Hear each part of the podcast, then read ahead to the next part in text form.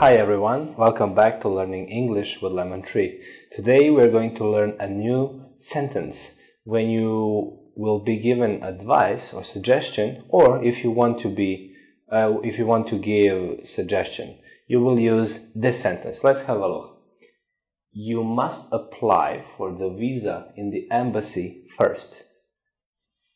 You must apply for the visa in the embassy first. You must apply for the visa in the embassy first.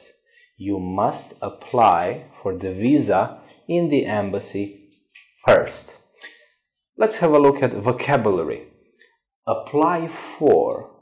That is a verb and it means that you want to request something officially. Visa, we said before, it's a mark in your passport that allows you to travel to another country. Embassy.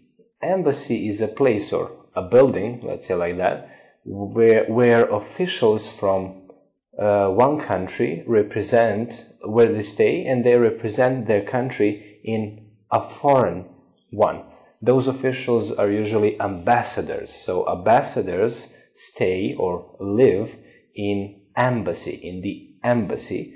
And this, uh, in this place you can apply for your visa. It can help you get a visa to travel to that country.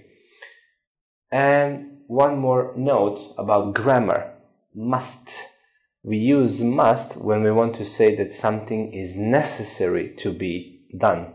However, people use must uh, in writing and have to in speaking. Must is more formal.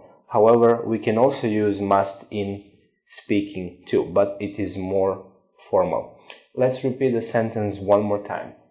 You must apply for the visa in the embassy first. So this sentence you will use in the situation when you want to give advice or you will be given advice or suggestion. Thank you for watching. See you next time. Bye. Thank you.